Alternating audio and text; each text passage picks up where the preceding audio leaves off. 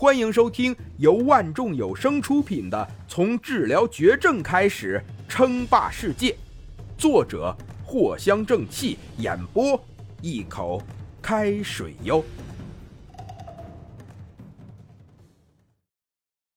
第四十四集。这样一来，以后缺能量点的时候，只需要全天朝各个仓库一跑。就可以了。鬼才呀！先不急着去选定代理员，林峰第一时间去了生产仓库，然后从系统那边兑换了五十个流水线出来，加上原来的，这样一来，一天的出货量就可以抵达五万多了。等未来的一段时间，林峰还会不断的添加流水线的数量。这个仓库已经被林峰进行了大修改，只有林峰本人才能进入，并且所有产出的药物将会通过流水线送到另一个仓库储存。届时，林峰就会请员工整理好这批药物。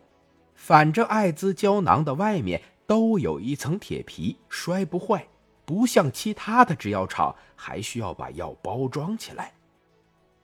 至于会不会有员工偷，那就更加不可能了。每一批货物的出手，天网都会进行校对。一旦发现少了哪个，那么天网将会进行定位。如果发现，在某个员工的身上，哈，那很抱歉呐，林峰是不会手下留情的。这种员工完全没有必要留在公司。竞选代理场地位于丰城医疗总厅会议室。简单的发布了一下位置，林峰匆匆的赶向了会议室。原本公司就是有会议室的，而且地方不小，容纳一百个人都没有问题。只可惜呀，他父亲去世之后，林峰举行的会议根本就没有几个人来。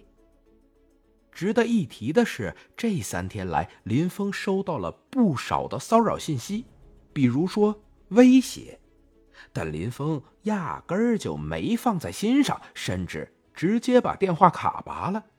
无非呀，就是有些人看见丰城医疗势头正旺，有些不爽，想要出手好好的敲打一下林峰。对于丰城这个小公司，根本就看不上。不过呀，是运气好，研究出了艾滋特效药而已。就算背后有这么一个大团队，那又怎么样呢？什么都弱。但同样，林峰也压根儿就没有把这种人放在心上。如果真的是想要跟林峰碰碰，那么林峰也不介意教他做人。不巧的是。刚刚来到了会议室，林峰就发现外面有人等候着了，而且看起来来者不善。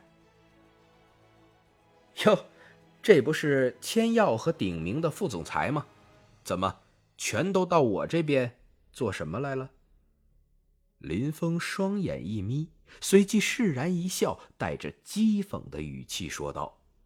曾经，千药跟鼎明这两家制药公司是林峰最大的对手，但很可惜，现在呀，这千药跟鼎明连成为林峰对手的资格都没有，太弱了。一开始，千药跟鼎明就根本不是丰城的对手，但后来林峰的父亲开始不行了，这两家才有机会合作反超，最终。变成现在这种情况，资产呢基本上都差不多，一个亿多一些。但林峰随随便便弄一个定金都是五千万，哪里还会看得上他们？你不过就是好运气罢了。这次我们是来跟你合作的。千耀跟鼎明两个副总裁。鼻子微翘，虽然有些恼怒林峰的嘲讽，但看起来很有风度的整理了一下自己的衣领，带着不屑的口气说道：“封城是什么？曾经在他们手中苟且的一只狗而已呀。就算这只狗好像是有点实力了，那又如何呢？真的以为研发出了新药就很厉害了？他们的手段可没有这么简单。本集播讲完毕，感谢您的收听。该版权授权由万众有声提供。